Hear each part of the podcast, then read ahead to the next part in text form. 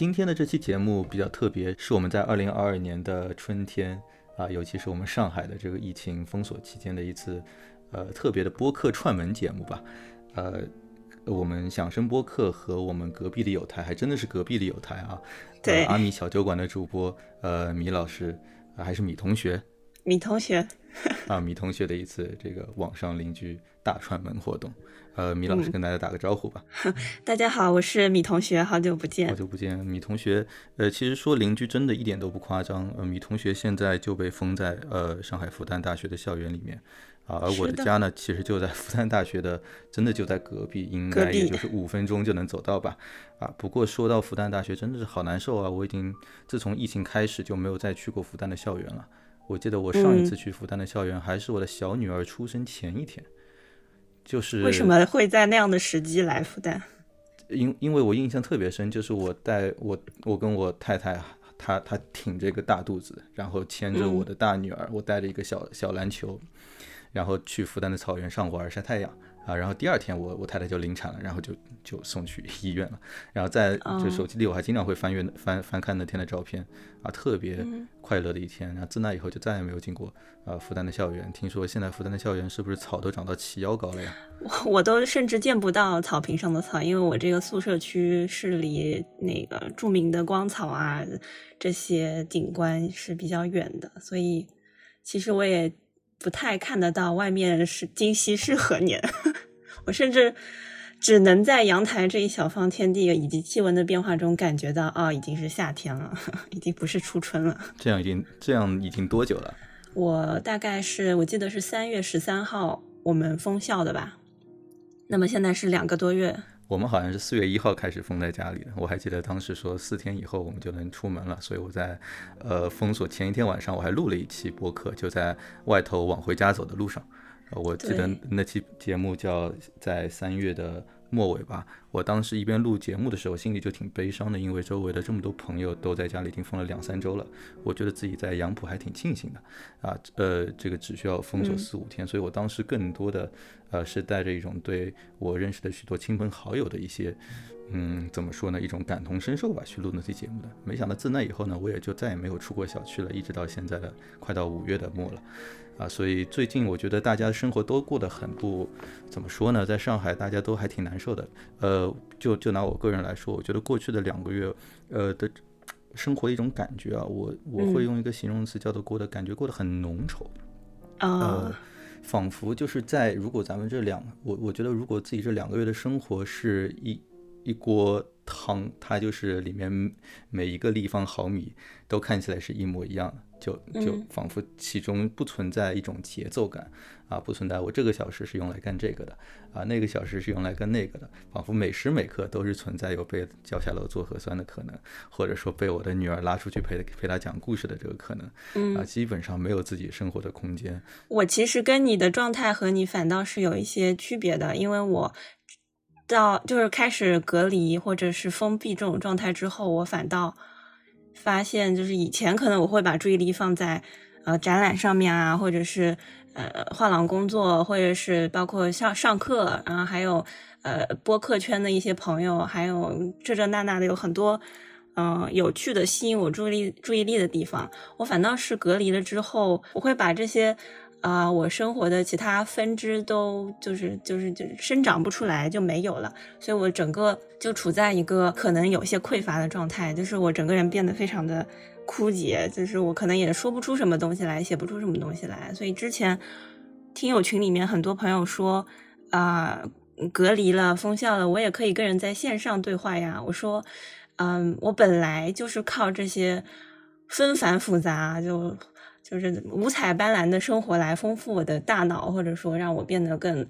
呃，充实。但现在就是我自己变得很匮乏，以后呢，我反倒在线上去对话，或者是即使是很日常的交流，当然我觉得非常消耗自己。但是啊，只能说幸好还有音乐吧。就可能每天其实不会开口说几句话，但一直都有在听一些以前可能没有时间去听，但。因为这次机会重新发现它很美妙的一些曲目。所以前两天我在跟米老师交流的时候，我们就谈谈论到，咱们可以做一期串台的这个节目。刚好，呃，我的搭档 Ken 要到下周才空，到时候我们会做一期，呃，关于肖斯塔科维奇的呃音乐啊。但是我们目前的话，刚好处在这样的一个状态，所以我们呢也是各自在家里的这种比较特殊的心境之下，我们也听了一些可能平时我们不一定会在节目里专门推荐的音乐。啊，呃，你说的是自己听了一些以前可能。啊，已经封锁在内自己内心很久啊，如今被你给重新发现的音乐。我呢，出于我们我做节目的这个考虑呢，呃，因为咱们音乐当中有不少的这个曲目啊，都是它部头并不大啊，呃，它很好听，甚至非常值得一谈。啊，但是呢，因为它可能只有那么几分钟啊，所以呢，我们响声播客根据我们响声播客的这个呃节奏呢，也不一定会专门会赋予它一期节目去谈论的一些音乐啊，所以呢，我其实一直在琢磨，因为我平时听那么多这个曲子，有些曲子我就觉得特别想给我的听众分享一下，但是又想不到一个非常好的一期主题去把它塞进去啊，所以今天就刚好我们啊跟米老师来啊做这样一期节目，把自己一些啊压箱底的，咱们俩都非常喜欢的一些呃篇幅并不大的。这个作品拿出来跟大家分享，也是希望呃我们两个台的这个听众朋友们交集应该还挺大的啊。如果在平时比较呃纷杂啊干扰比较多，或者是像刚才米老师这种自己的枝叶被砍掉，失去了光合作用的能力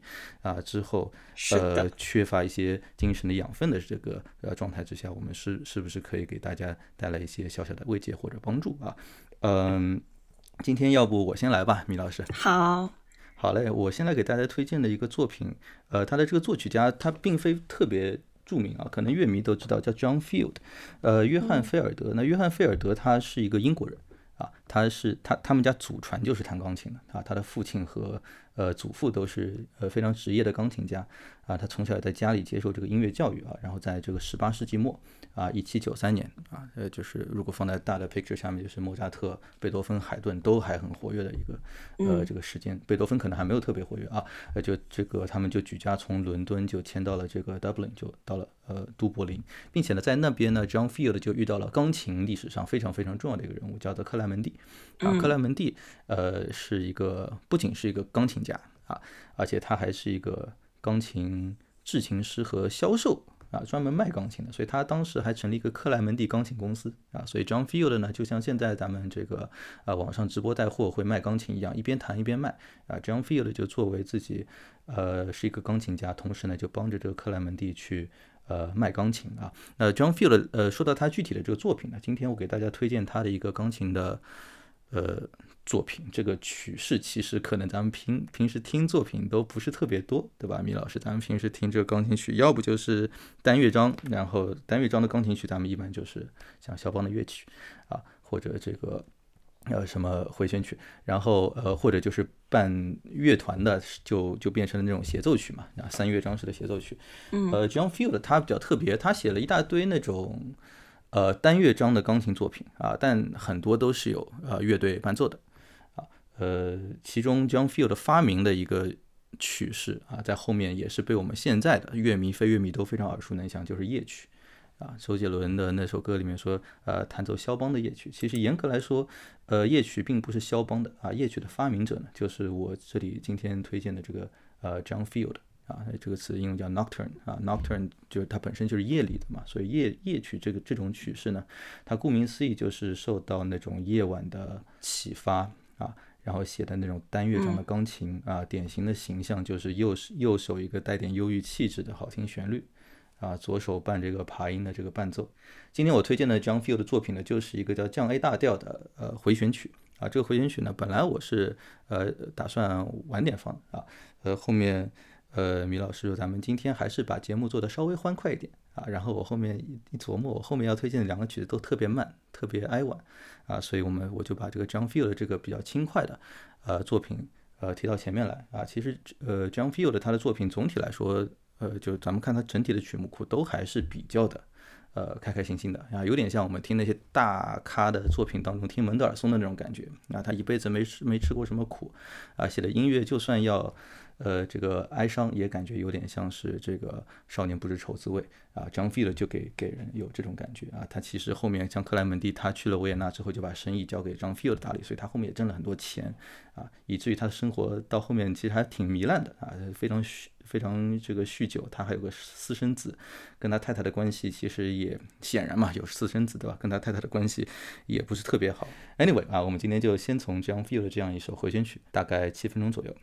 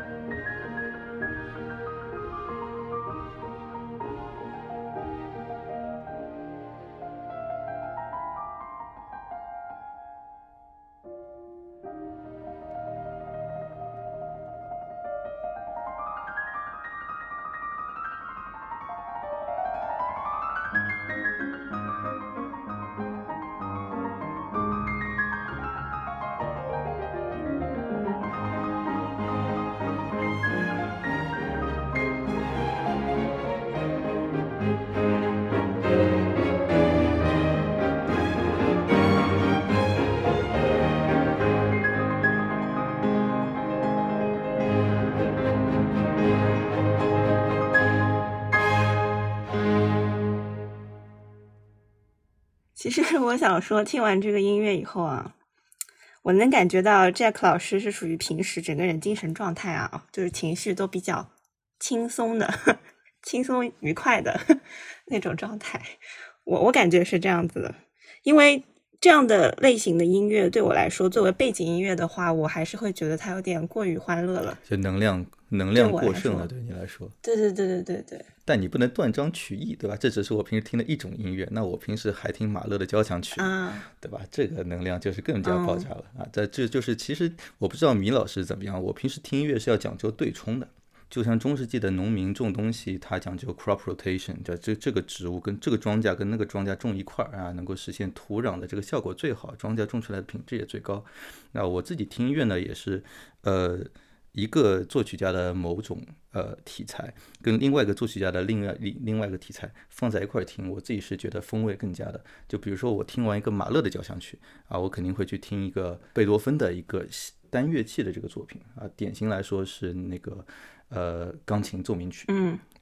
或者有时候会听一个这个他的大提琴奏鸣曲。我我有一个问题，其实像这样子的音乐啊，其实它里面有很多信息，有很多的巧思，或者有很多的嗯设计等等。像比如说，你会把两种作曲家对同一种题材的演绎放在一起进行对比的话，你在聆听的时候势必是。把自己交给这样的音乐的，就是你的思维、你的心情、你的嗯，整个内部、整个内在世界都是跟着这个音乐走的。就是我很好奇你在听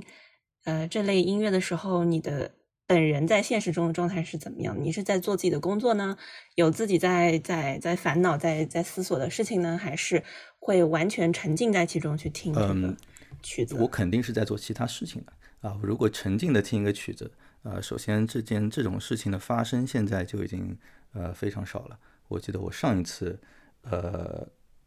坐下来只是听音乐，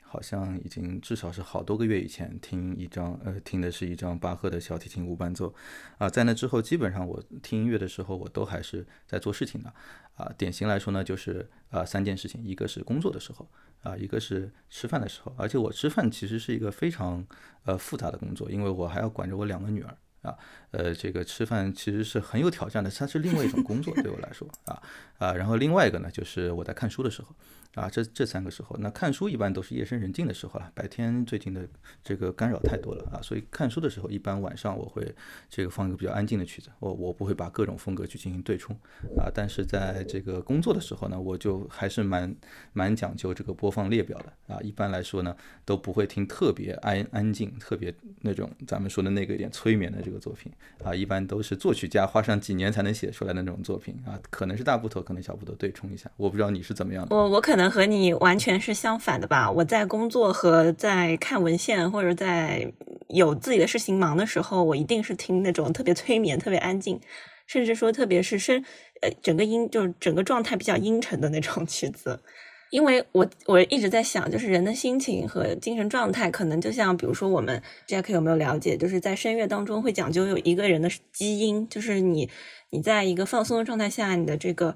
声线发出来的一个发一个啊的音，就这个啊的音高就代表你这个的这个你的音调的基础嘛。然后我在想，情绪状态可能也是有一个这种基础的，就我可能在放空的、平静的，呃，一个一个没有任何外界干扰的状态下，我的整个精神状态和心理状态是比较低于。平时的水平状态的。不过我觉得吧，这个可能跟咱们的性格有关系，而且跟工作的这个类型有关系。因为我是，对吧？我工作，因为我是做那个教育培训的嘛。那我工作的时候，经常是在这个呃准备下一次讲座，或者我准备下一次课我要讲的这个东西啊。然后我我需要把自己放在一个比较高能的啊，很多人的能量、视线、注意力聚焦在我身上的这个状态，我得设法让自己嗨起来，因为我自己其实是个比较内向的一个人啊。所以我可所以呢，刚才咱们 John Field 的这首这个 A 小的 A 降 A 大调的这个作品，其实是比较典型的我在呃工作的时候会听的，它挺有能量的，但又不至于吵得你这个无法集中注意力。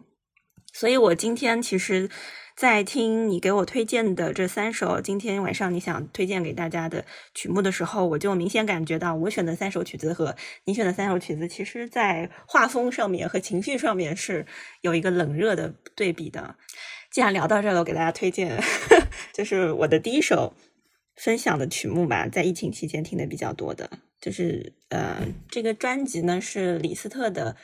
旅行岁月》，呃，有人把它翻译为《巡礼之年》。然后我去年看了一个现场，那个左张在东艺东方艺术中心的一个现场，当时它是叫《旅行岁月》，我就沿用了这个标题。对，然后呃，其实李斯特的这这个旅旅行岁月系列，它是有三张唱片的。第一张、第二张都是在他比较年轻的时候写的。呃，第一张是在瑞士，就是描写瑞士的自然风光以及他的这个旅行的见闻啊、心心一些内心的感悟之类的。第二张唱片是描写意大利，里面也采用了一些意大利。本地的舞曲或者音乐风格，然后第三张唱片是我自己比较喜欢的，呃，这张唱片是没有标题的，就是不会说有一个副标题以某个地名为主，它就是叫啊第三年。但是这首曲，呃，这套曲子，这这套唱片里面的曲目都是在李斯特晚年的时候，呃，去书写的一些作品。他当时我们其实可以从嗯单首。曲子的标题中看到，他有很多描写他当时所居住的一个庄园，叫做艾斯特庄园。这个庄园今天还是可以去旅游的，在意大利。嗯，比如说他有写描写这个艾斯特庄园的柏树，还有喷泉，啊，还有比如说他有献给某位主教呃葬礼进行曲等等。整个第三张唱片风格都会比较偏内省，偏。偏收敛一些，就是大家印象中李斯特的那种超技、那种炫技、那种啊所谓的让人觉得有些流于表面的东西，让人觉得高山高山仰止的东西，其实都已经好像已经褪去了啊。嗯，你能看到就是晚年的李斯特，他可能回归宗教以后的一些思考，以及他啊整个生命状态的一个内收吧，一个沉淀的状态。那我选择的这一首。应该是艾斯特庄园的喷泉，它属于这张唱片中色彩最明亮的一首曲子。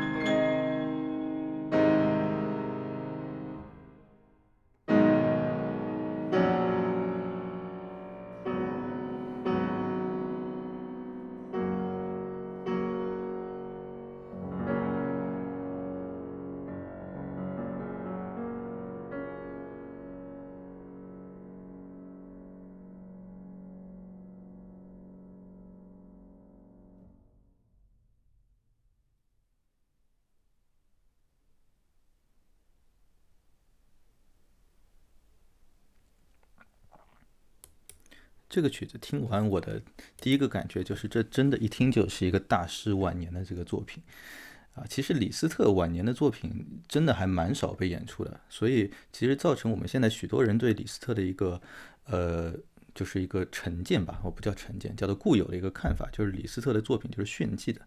啊，没有什么这个呃内涵。但其实呃，我们如果对李斯特稍微晚一点的作这个作品有一点呃研究啊，一点探索的话，呃，咱们知道，其实李斯特到了晚年，他就如如同你前面所说，他之前那种比较狂、比较呃炫的一些这个特征，其实被收敛掉了很多。他晚期的作品其实有一种呃冥想，甚至有点黑暗的这个色彩在里面。刚才的这个一直放到最后这一部分，我甚至觉得挺像贝多芬的最后一部奏鸣曲的最后那没错，没错。呃，对对对，第三十二首。我发现，我我正是因为这一次准备这一期节目，挑选我。最近心爱的曲子的时候，我才发现我有一个癖好，就是或者说倾向吧，就是我特别喜欢听这些作曲家晚年的曲目。就可能在音乐当中，对于音乐，对于作曲家来说，他晚年的作品可能真的会有一种呃历尽铅华，然后褪去以前的，就有种退火的感觉。尤其像李斯特，很明显。他年轻的时候是很狂的，但是他在啊晚年，尤其是《旅行岁月》《巡礼之年》这这三张，尤其是最后最后这张唱片，有很多甚至于壮志未酬的那种惆怅，然后呢，又预感死亡即将来临的那样一种啊，怎么说那样一种复杂的情绪吧。然后，呃，我为什么会选择这一张唱片以及这首曲目呢？首先，我本身，因为我们大家现在也都封禁在 各自的家里或者一个很有很局限的空间当中，我们没有办法出去旅行。第二，呃，我觉得他去瑞士、意大利，又去。其他地方旅行，并且在旅行中一边看风景，一边经历这些人事景物，一边去写下一些乐谱，在音乐当中去给自己写游记。这种这种状态就很浪漫主义，就很像德国浪漫派的诗人，德国浪漫派的一些呃画家，像我们知道的那位画画那个雾海上的旅人的那位呃德国画家大卫弗雷德里希，就是。这是一个经典的浪漫主义的诗人的背影。我觉得某一刻啊，让我觉得李斯特跟那个背影是有重合的。因为，嗯，那个时候像文艺复兴之后，在欧洲的这些贵族啊，这些呃公子哥当中，特别流行去进行这种壮游。这种壮游，我们叫对叫格航渡河，或者或或者英语叫 Grand Tour，我也不知道怎么念，就是呃。会去走访名山大川，然后回来进行创作、进行思考等等。对，然后在德语里面管它叫 Wanderlust，就是对于旅行、对于漫游、对于流浪、对于漂泊的这样一种热爱和向往。那我觉得在李斯特的这前面两前面两张唱片的巡礼之年当中，有这种年少壮志的这种壮游的这种感觉，但是到了最后一张唱片里，就会往里收嘛。嗯，然后嗯，听到一种无奈感和一种，但又不得不听之任之的一种味道在里面。对，然后我是属于那种，因为我可能嗯，我很讨厌吵的东西。你很讨厌响声，对吗？过响的声，过响的声音。然后可能嗯，有一些曲子，即使它只有一架钢琴，啊，包括它的一些超技啊，或者是它的一些狂想曲啊什么的，有时候它太吵了，我会真的听不下去，就切歌。切曲子，但是像这首呃喷泉，它虽然也是很稀稀疏疏、稀稀疏疏很多碎的，而且是呃声调很高的呃这种爬音，但是我还是会觉得它很清清爽，就是很很安静。它即使是喷泉，有种树影婆娑的感觉啊。对对对，还是很很干净，嗯，就是像那个阳光照在水面上，波光粼粼的这种感觉。但你要知道，这波光粼粼是一位可能行将就木的。啊，老老者他眼中看到的波光粼粼，虽然我可能未必能体体察他的心境，但这种状态让我觉得非常可能比较悠远一些，让我觉得可以去沉思其中，而不仅仅是欣赏旋律的优美。嗯，而且你还真别说，他这个旅行岁月其实是他很早就开始写的一套作品。当然，他可能一开始写的时候，并没有打算把它包装成一个三卷，有那么多国家和有那么多游历经历的一个巡礼之年。但他一开始，我记得他写最早最开始是三十岁左右的时候写的，然后到最后一张唱片是他六十岁了将近。对，就是你听完他的这个旅行岁月，它不仅是个空间上的旅行，它也变成他人生一个时间上的一个。呃，旅行你可以看到他一个，就就仿佛听贝多芬的，我要说他的大提琴奏鸣曲，你他最有他非常早期的，有他非常晚期的，你可以看到他虽然作品数量不多，但是贯穿了他整个一生的啊，从自己的性格到作品的风格的一个发展。好，那我们今天推荐的音乐的这个情绪的方向，就先朝着 down 的方向走吧。呃，没有问题。我们今我今天想给各位推荐的下面一个这个作品啊，呃，这个它它是一首歌曲啊，它曲名就还比较 down，它的名字就是。呃，挺让我哭泣啊！我觉得这应该还挺能符合咱们不少在封锁中的人平时啊。呃，在某一天的某一个时刻，你可能想给自己说的话。呃，亨德尔的歌剧其实并不是呃我平时听的很多的东西。其实我相信，呃，听我们响声节目的这个呃听众也发现了，我们做了三十多期，到现在一部歌剧都没有做过啊。我跟 Ken 其实并不是呃歌剧 方面听的比较多的啊，所以我们觉得我们也讨论过这个，如果回回头要聊歌剧的话，可能得请上啊米老师或者请上某个更加有相关知识或者聆听经验的人啊。但是呢，呃。呃，这个亨德尔的一个叫 Rinaldo 啊，就是里纳尔多，呃的这部其实还是属于他挺有名的一个歌剧当中的一个咏叹调啊，可以说是啊，名字就叫呃让我哭泣吧啊，他的这个意大利语的这个原名我呃读不来啊，他应该是亨德尔最著名的咏叹调之一了啊，也是我在几个场合之下无意听到，然后就。会非常喜欢，所以他就把它加入了自己平时会放的一个播放列表当中，而且是属于那个会单曲循环上那么个把小时，比如说就很适合我，在我在在我前面所说的我看书的那个场景之下啊，我会经常放，会让我内心非常平静啊，非常非常平静啊，往往在睡觉的前面看会儿书就睡觉了啊，这是他在一七零五年创作的这首曲子，这可能是我们今天推荐的几首曲子里面最早的一个。啊，并且呢，亨德尔就把它呃改编成了就是里纳尔多的一个叫做哀歌咏叹调。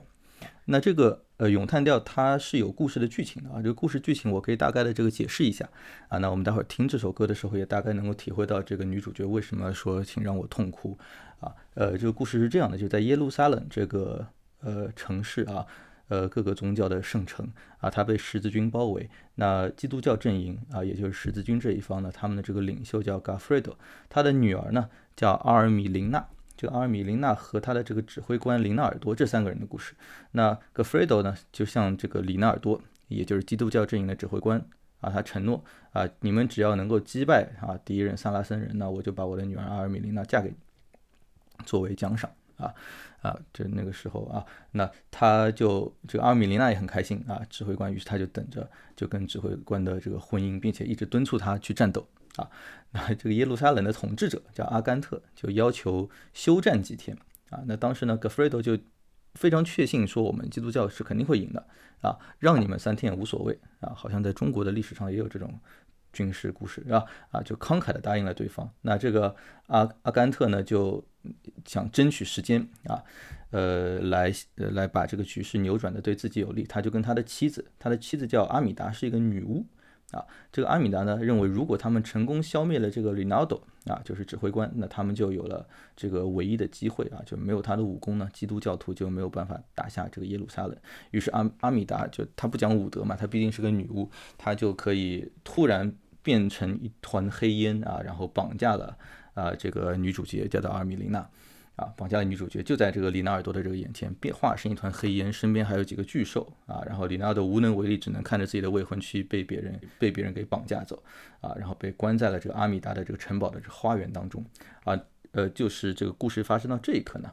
啊，女主角阿尔米琳娜就在呃城堡的花园里面啊，孤独的哀叹着，呃，吟唱的这首咏叹调来哀叹自己的这个命运。啊，于是就是我们接下去听到的这样一首歌，叫做《请让我哭泣》。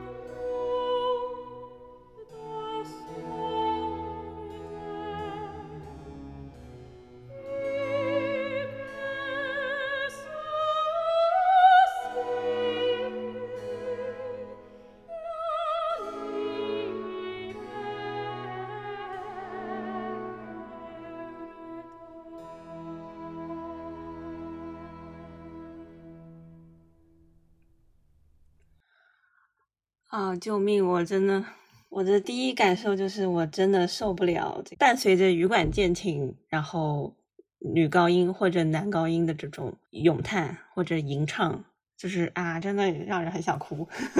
对，而且这首曲子它是以萨拉萨拉班德的那种形式写的嘛，就是它呃，就是第二小节会把这个东西给拉长一下，噔噔，第二小节拉长一下，就像。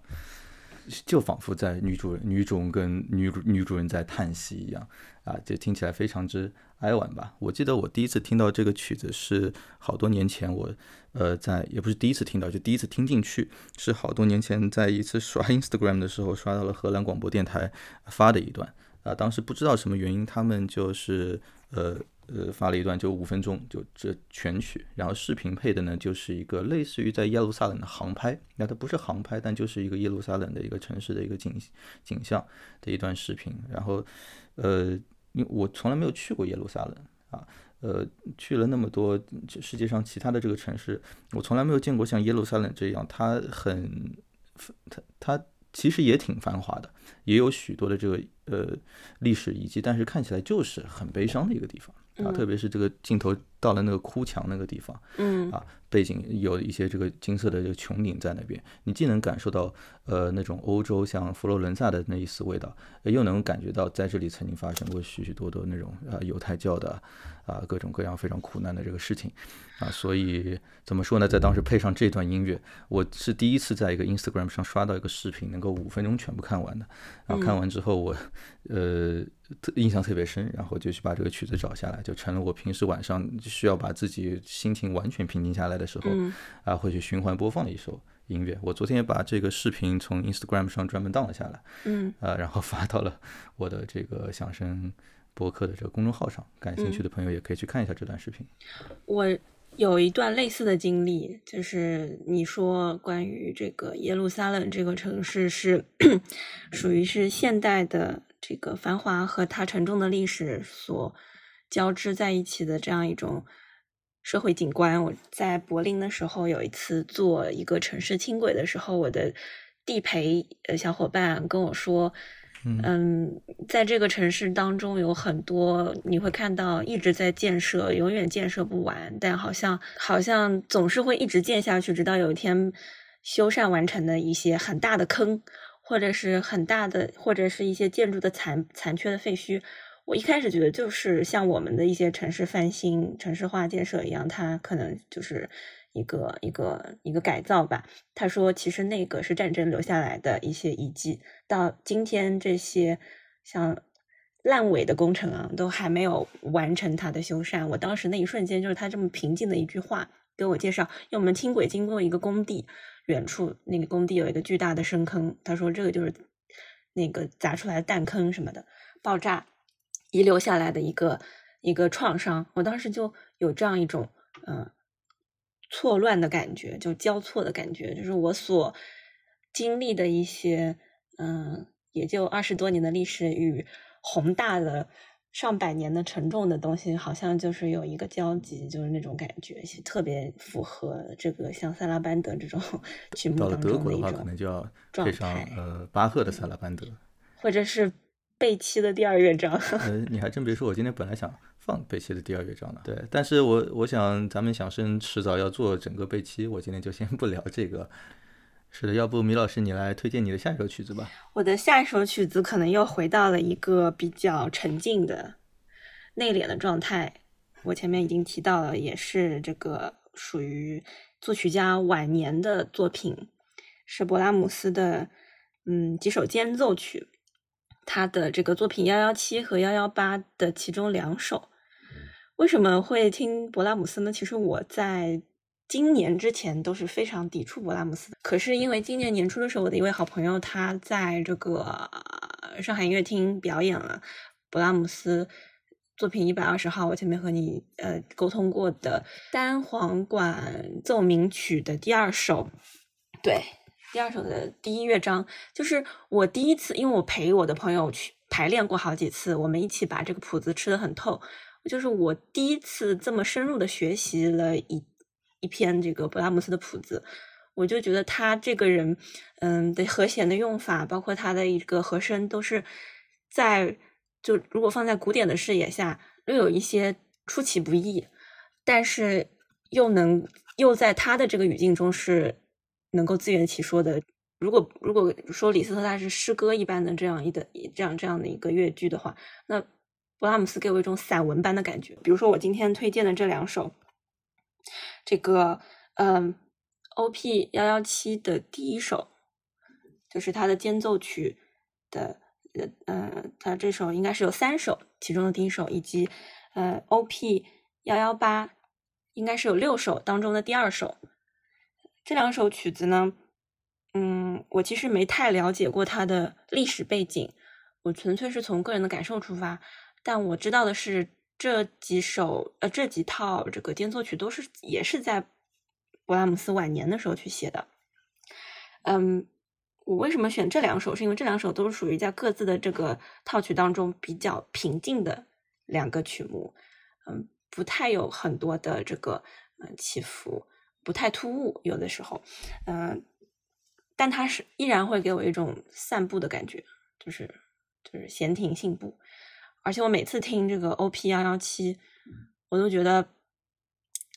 第一首 O P 幺幺七的第一首，我都会想到，我不知道你有没有看过，有一个有一个电影叫《汉娜阿伦特》，就是一个德国女哲学家海德格尔的弟子，我会每次都想起这个电影当中，海德格尔和汉娜阿伦特在黑森林当中两个人。一前一后，有时候并排，有时候分开，然后在森林的草地上面散步的这样一个画面，就是我听勃拉姆斯的这两首间奏曲会有这样的一个想象，就是会觉得那是一个沉思的时刻，而且这个沉思当中会有一种，会有一种，会有种这种怎么说呢？很很 graceful 的这种光芒照照耀下来。这种感觉。你前面说在黑森林里面散步的是谁跟谁来着？汉娜·阿伦特和海德格尔。他们是一对情侣吗？不是，海德格尔是法呃是德国，sorry，德国现象学的哲学家。他们是师生关系，但是疑似也是情人关系。OK，好吧，嗯，我我又八卦了，因为说的，因为你刚才说这个，一听到这个曲子就想到两个人在散步。我在联系这个曲子是勃拉姆斯，他其实提献给呃他的。呃，梦中情人吧，能这么说吗？啊，至少是他他很倾慕的 clara shuman 的作品嘛，这两部作品都是提献给 clara shuman 的。对，呃，这原来如此。对，这这其实也是为什么这两个作品现在，那首先他们是经常被演，还蛮常被演奏的。此外，就是故事性很强的，就是其实很多人听的时候都是带着一些那种呃看偷偷听八卦的这种 glee，就像你在偷看别人的情书一样。呃，这种心态，至少我是这样的。呃，包括我我我们我私下认识的几个乐迷，咱们谈论的时候不太会绕开这个话题，就是呃，就是他心中其实充满对克拉拉舒曼的那种爱慕之情，呃，去写的这个呃作品。那这个信息对我来说是完全全新的，今天一个全新的信息，因为我真没有了解过他的背景。可是我，你也可以说我幻想到的那个阿伦特和海德格尔林中漫步的，那是一种。哲学家之间的爱慕的状态吧，互相倾慕的状态吧，就是他们的感情很克制，但是又又是信任的，嗯，这样一种状态，那也是其实我心目中比较 比较向往或者比较认可的一种一种。嗯，这还真的蛮能类比的，因为勃拉姆斯跟克拉拉舒曼，如果大家的了解没错的话，应该也是柏拉图式的。那我们来听一下勃拉姆斯呃 O.P. 幺幺七间奏曲的第一首。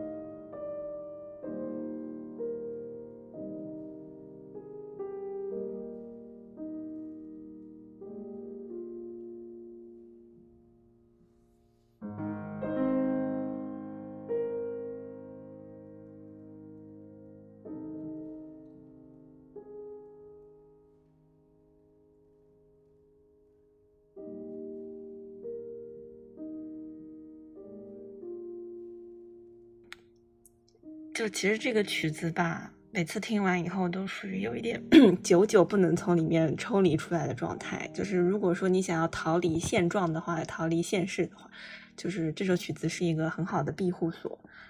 嗯，为什么它有这么强大的一个？嗯，就是把人吸纳到、吸收到里面的能力呢，我觉得和他的演奏者也是有关系的。像这个版本，就是我非常喜欢的一位钢琴家拉杜鲁普，他正好是正好是一个月之前去世的，四月十八号。我为什么会注意到这位钢琴家？是因为我不是很喜欢 张浩辰吗？那么，嗯，著名的浩辰迷妹第一名。我也是，sorry，我也是在听。听到一个八卦，也不是八卦，很多很多媒体都有报道，就是说浩张浩辰他比他很非常仰慕或者说非常重庆的一位钢琴家，就是拉杜鲁普。我也是因为他可能会有意识的去致敬这位钢琴家，我才慢慢的去了解和去收听他的一些作品吧。我会发现拉杜鲁普他真的是一个。一个静水流深的这样一种演奏者，就他他他的任何曲目，尤其是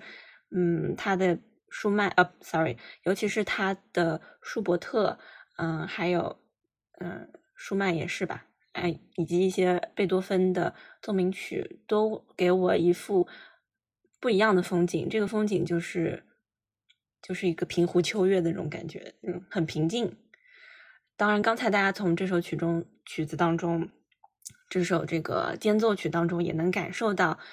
一种平和的状态，而且这种平和是，嗯，怎么说呢？是很不容易能够达到的一种状态。就他不是故作深沉和故作忧郁，他是真的怎么说呢？反正给我一种能够蛮适合进入一种冥想状态的，对我来说。然后超然的美啊！对对对，拉杜鲁普是本身是一位罗马尼亚的钢琴家。那么他之前的整个风格都是整个传统的俄派的这种风格，对，然后但是怎么说，我至至少我我聆听他的曲目，我不会有很强烈的把它联系到俄派演奏的这样一种联想当中，我好像并没有感受到这个。可能我听他的曲子，我也只听偏安静的那种、内敛的那种。对，那么其实从这个，比如说张浩辰到拉杜鲁普这条线下来，就是其实可以，我自我感觉我的聆听癖好或者我的呃风格偏好很固定了，就是这种 类型的，然后嗯比较平和的，嗯比较。比较幽静的、深邃的这样一种风格，所以我可能接下来要推荐的，既然两首都是间奏曲，下一位演奏者是我去年发现的一位宝藏啊！呃，其实他已经在整个钢琴世界里面相当受人瞩目了，但是因为去对，因为去年我的一位好朋友他给我推荐这位钢琴家，我没没注意，但是我这个。最近隔离以后，看那个 YouTube 上面刷到很多关于他的比赛的演奏视频，我就越来越喜欢，越来越喜欢这位钢琴家，就是陆逸轩，嗯，或者他在国际上面更有名的称称呼是这个 Eric Lu，，他是二零一八年利兹国际钢琴大赛的这个冠军。然后在更早之前，可能是应该是一五年吧，他是在肖邦国际钢琴大赛上面，虽然没有夺冠啊，好像是第四名，但是也引起了非常非常多呃业内人士的关注。我最早就是在 YouTube 上面刷到他肖赛当中的弹肖邦的叙事曲，我被他迷住的。那么最近就是说，在隔离期间，我就听了他。已有的几张唱片，华纳啊还有什么给他出过几张这个现场唱片和他的录音，里面就有这个勃拉姆斯的几首间奏曲。其实我听他的唱片最开始只是冲着他弹的肖邦去的，他弹他弹了肖邦，也弹了这个贝多芬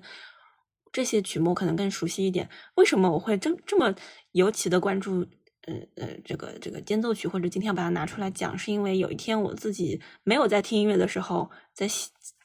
在写东西的时候，不由自主的就哼起了 OP 幺幺八当中的这个第二首的一个噔噔噔噔噔噔，就这么，我说我他他这是曲子发展到最后了，就感觉已经释然解脱了那个地方。嗯，这个片段出现了两次，在中间出现过一次，在结尾又出现了一次。它是对它的主题噔噔噔滴噔噔的一个回应嘛？是的，是的。我当时在写东西的时候，脑子里突然出现了这个噔噔噔噔噔噔，我以为是一首现代钢琴曲，或者说某一个影视剧的插曲，因为它它的这个这个这个意境，或者说他在叙说的这种状态，我觉得好像是某一个偶像剧或者是一个爱情故事的一个一个配乐。然后我当时就停下手中所有的事情，我所有事情都做不下去，我就开始搜搜我最近听的曲子。搜各种最近在看的电视剧，或者我最近看什么电影，或者它的配乐有什么什么，最后搜了半天才发现，哦，竟然是我之前从来没有注意到的勃拉姆斯。于是乎，从那以后，我就觉得勃拉姆斯的曲子还蛮现代的。你不去找他，他还是会冥冥之中来找你。对对，被他找上了的感觉。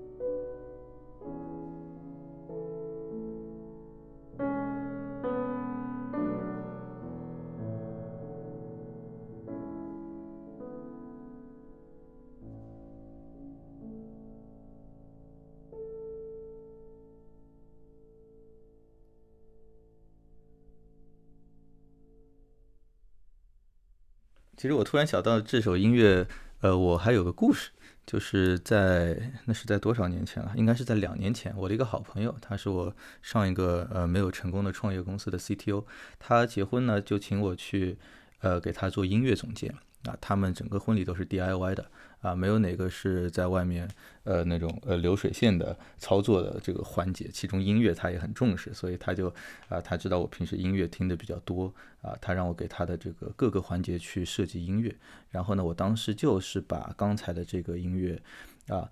呃，用作了整个呃仪式当中，我觉得。通常我参加其他婚礼会音乐弄得最感人的那一部分，就是呃新郎呃去致辞来呃叙述自己跟自己的呃新婚妻子之之前的种种往事啊，然后他跟我说 OK，我有这样的一个片段，呃你拿什么来给我做配乐？我当时挑了一番之后，我就选了刚才这个 Number Two。一方面呢，也是我跟他说，那这个是人家过去布拉姆斯对吧？这个写的这个情书，这应该是史上质量最高的这个音频情。书了啊，另外一个呢，就是它真的很好听，对吧？它真的很好听，蛮是也很安静，不会抢你的戏，你就在那背景放着，也会让这个现场，这个大家都很很泪奔，对吧？但 turns out 这是我一厢情愿了，但是啊，真的是很好，真的是这样的。然后当时我印象特别深，去到那个仪式的现场，然后他开始讲了。啊，这个音乐开始放了，而且就在我指定的地方开始放，因为我想这个曲子特别长嘛，也不是特别长，但是我估计这新郎应该讲不到六分多钟，所以我就从当中某一个地方开始放，那它就不是特别突兀，然后刚好那几句最最动人的啊，最催泪的那几个乐句也会出来，结果我没有想到的是，新郎竟然话还挺多啊，以至于这以至于这个乐章放完之后。呃，他还没讲完啊，然后下面切音乐的那个 DJ 呢，他也不管啊，然后就让这个专辑继续放了下去，就放到 OP 幺幺八的第三首，结果特别快，噔噔噔噔噔噔噔噔，就那个还还蛮爆炸性的这个第三乐章就出来了，啊，当时我的整个我整个人都凌乱了，就在我看来，这应该是一个重大的事故和灾难。后面根据我的观察，好像现场也并没有什么人在乎。嗯，但是不管怎么说，这个呃新郎对我选当时选的呃这一段音乐评价还是挺高的，所以我我认为我的呃工作完成的还不错。其实某种程度上，我觉得可能虽然我没那么了解，我觉得爱情就应该是这样子的，就是像这首曲子一样，就是它可能有一点永恒的忧郁，但是其中又充满了感恩。就这个曲子吧，它虽然很有些悲伤，因为我们能感觉到 Eric Lu 他弹的比其他所有人，包括我之前听的很多版本都更慢一些，更更缠绵悱恻一些。但是这种这种缠绵悱恻、这种缱绻当中带着一丝，或者说充满了感恩之情，就是是这种状态。对，所以我觉得，如果说，因为我今今天早上正好有个朋友给我推荐这个 William Backhouse 的那个。呃呃，他的这个间奏曲，狮王巴克豪斯，对，你就想象一下狮王他去弹这个缠绵悱恻的情诗 是一种怎样的状态。我听完以后，我就觉得，呃，我就问了我朋友一个问题：为什么你会喜欢他的版本呢？我朋友跟我说，因为他弹的就像阳光一样，就阳光的跳舞一样，就是非常的不腻，非常的嗯，非常的清脆、欢快、活泼，就是一个少年少女的这种。啊，情感的状态，我说那我可能就不是少年少女的这种 这种状态了。但如果说我们把巴克豪斯这个版本啊比作比作太阳雨的话，比作充满就是太阳光照的一些小雨点的状态的话，那我会觉得说，像比如说那个谁啊，哦，对我今天下午还听了一个古尔德的版本，古尔德的版本也很棒，它更适中一些，更节制，更零度一些，更。中性、中立一些。那我觉得古尔德这个版本呢，就有点像夏天下午的时候下雷阵雨。然后，呃，拉杜、鲁普和和陆逸轩他们的版本，就像春天和秋天下的雨，就是绵绵细雨，然后就是下不停，而且它这个雨又很清新，下的过程中，呃，又是有一些凉意的，还蛮。还蛮还蛮还蛮冷的，而且这首作品啊，我觉得真的当中情就细腻和微妙的情感还挺多的。就是前面呢，就如你所说，是那种很温和舒缓的这种，呃爱情的感觉，中间它也也不乏一些忧郁和一些渴望在里头。而最后，你刚才用的一个词，我是特别认同的，就是最后听出了一种永恒的感觉。我我其实我不了解勃拉姆斯和克拉拉舒曼他们之间的感情到底经历了一个怎样的故事啊，但我从这两首曲子中听出了一种明明可以但却不能的这种。无奈，哎，还真就是这样，是吗？还真就是这样。就勃拉姆斯，当然了，就没有人真的去把勃拉姆斯拉到这个奥普拉秀上面去问他的心路历程啊。但是，一般至少我所阅读到的，我怎么感觉我这么八卦呢？啊，我所阅读到的，呃，这个这个主流的观点呢，就是舒曼是把勃拉姆斯提携上来的他的这个大恩人，所以呃，虽然。呃，虽然勃拉姆斯跟克拉拉舒曼在事业上是经常互相帮助，甚至在生活上是互相帮助的，但是，呃，勃拉姆斯最终也没有去真的向克拉拉舒曼求婚，就像当时许多人预料他可能会做的那样，他并没有这么做，啊，所以他们最终都是以朋友的这个身份，呃呃，告别了这个世界。好了，这个我觉得再说下去我又要八卦了。呃，我们 今天最后我来推荐一个作品吧。呃呃，也是觉得是啊，也是一个对，也是还挺首尾呼应的。今天一早我讲到了那个 John Field，他是发明了夜曲这个题材的呃作曲家。那今天最后我们就来听首夜曲啊。呃，但是听众们朋友朋友们不要太激动，我推荐的依然不是肖邦的。呃，夜曲，呃，推荐的是一个我最近几个月还挺挺喜欢去循环的一首呃单曲，它是由波兰作曲家帕德列夫斯基，当然这也是可能他跟波兰呃他跟肖邦的一层关联吧，啊，他是波兰呃肖他是肖邦的波兰老乡，啊，他其实从小就出生在一个还挺富裕的家庭，啊，也很有音乐天赋呢，还是波兰曾经的某一任前总理啊和外交官。对他后来也是，他其实人生还真的挺呃传奇的。他小时候是，而且他年轻的时候，他是非常非常厉害的一个，呃，就是钢琴家。他其实呃在有有生之年，他这点跟马勒其实挺像的，就是在有生之年是作为一个演绎者，马勒是指挥家嘛，他在有生之年一直是被视作是一个钢琴呃演奏家。啊，演奏家，然后呢，呃，就在他事业演奏生涯急剧上升期的时候，啊，也是在十九世纪的晚期，呃，他写下了这首作品啊，这首作品可以说是，呃，极其的浪漫啊，非常的就是所谓的 pianistic，就很钢琴化啊。当然，这是在由钢琴家创作的音乐当中经常发生的事情了。那还有谁比钢琴家更了解呃钢琴的作曲的呃这种即时那种感受呢？对吧？就这首夜曲呢，也是，呃，我待会儿播放的这个版本啊，也是去年刚刚去世的，啊，这个还真的挺丧的啊。我们今天选的这个作品，我选的时候没有想到，怎么今天弹的这个大也都是刚去世不久的大师。我刚呃，我接下去选的这个作品呢，是由去年刚去世的钢琴大师尼尔森·弗莱雷啊演奏啊，这也是他这位老大师个人非常喜欢的作品。啊，我认为要不是他经常在自己的返场演出时演奏这部作这部作品的话，可能了解他的人可能更加更加少吧。确实，啊，我就是在他的这个 Encores 这张专辑当中听到的。我们来欣赏一下由这个尼尔森·弗莱雷演奏的帕德列夫斯基呃降 B 大调夜曲。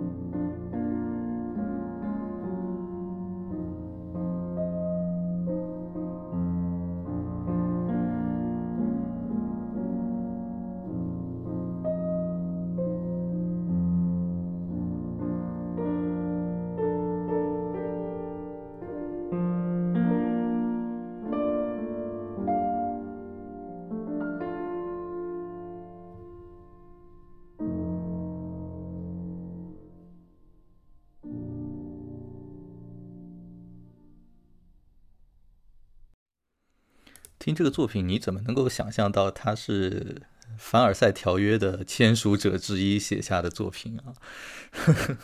对啊，他之后的故事真的还是怎么会是一个总理？对，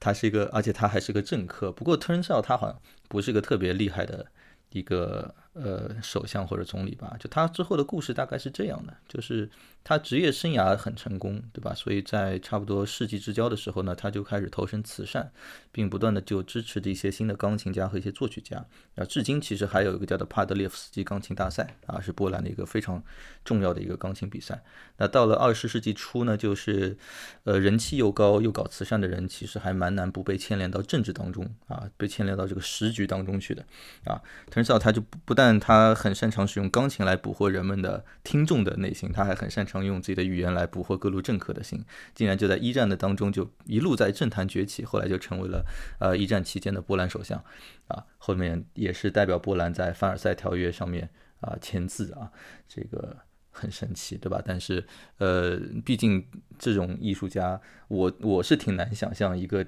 这样厉害的艺术家是一个很厉害的政客的啊。turns out 他的确也不是一个很厉害的政客，也不是个很好的一个一个管理者，所以一年之后他就退了。退了之后呢，他后面是去美国定居啊。他到了美国不久就呃重回乐坛。他其实后面的人生道路还很长，他重回乐坛，然后在卡耐基，呃，是重回之后的首演，还获得了巨大的成功。然后在美国坐着自己的私人小火车到处巡演，然后到年纪还挺大，还收学生，就是最后在八十岁的时候在纽约去世，啊，真的是一个非常厉害、非常令人叹为观止的一个。人生啊，而且我刚才一边听一边觉得，我今天后面选的这两个曲子啊，一个是亨德尔的那个啊萨拉班德式的一个咏叹调，一个是这个夜曲。呃，我自己在琢磨为什么我会去单曲循环，我后面发现好像这两个曲子自己本身内部就在单曲循环。对啊，特别是刚才这个帕德列夫斯基的。呃，夜曲它其实呃内部就是一个很简单，听起来很简单啊。其实我后面读了一些相关的文献，它的这个演奏其实是左右手还蛮难协调的一个一个一个作品，演奏技巧是很高的啊。但是它不断在一遍遍循环的过程当中，会就会加入一些新的这个元素啊，把你这个情绪推向一个你之前没有经历过的一些这个地方啊。所以听完一遍，你就会发现已经仿佛经历过一轮又一轮的。这个往事重现啊，然后就很自然的也会想去再听一遍，所以这两首曲子都是我最近，呃，在疫情封锁期间，经常让自己单曲循环，让自己进入一个非常非常非常平静且稳定的状态的这个作品。我觉得从我们今天选的安排的曲目来说，其实这个你有没有觉得，John Field 特别像一个欢闹的一个生活的表面？然后我们逐渐往下沉，往下沉，甚至说在往下沉获得最终的宁静的过程中，会有一次彻底的一个情绪宣泄，可能会有一场，会会有一场这个痛彻心扉的哭泣，痛哭，然后慢慢的就进入到了一个比较深沉的、比较内敛的收内收的这样一个状态当中，然后进入到了一个。李老师最后升华的太漂亮了。哎，你这么一说，我觉得还真是这样。John Field 的那首这个回旋曲，感觉就像我们家楼下这个欢欢腾的这条小街，路边都是咖啡，对吧？酒吧，然后这个手办店，啊，听到最后一个曲子，已经到自己的内心深处了，啊，这真的是很好的反映了我们这几个月的一个心路历程。行，那关于近期咱俩自己在把自己封锁起来的时候听的音乐。呃，推荐就到这里吧。其实咱们一开始想一人挑三首，加上闲聊一会儿，可能也就啊大半个小时。没想到就这么，我估计节目最后剪下来得接近一个半小时了啊。呃，也希望这些有曲子咱们的听众朋友们喜欢啊。呃，我现在是在什么时候啊？现在是在五月底了啊，接近五月底了。呃，我觉得解封，你觉得有望吗，米老师？最近我不知道这个这个。终点会在哪里？甚至于这个终点可不可能会真的到来，或者说所谓的正常是不是可能还会重现，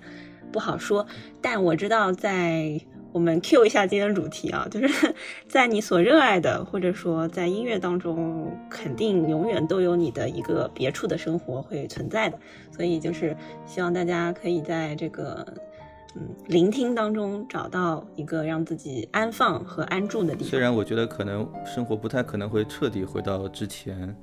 啊，我们在楼下已经看到很多可能永久的核酸亭了，但是我相信，呃，不久的未来，一旦我们可以走出小区，啊，呃，我们家楼下的街区应该还是会有几家呃卖朝日生啤的小店的。那到时候，呃，希望米老师赏脸，我们可以楼下来喝一杯，啊，也到时候咱们举着这个，呃，举着我们现在幻想的这个酒杯，祝咱们呃阿米小酒馆的听众和我们响声播客的听众，呃，晚安，晚安，拜拜。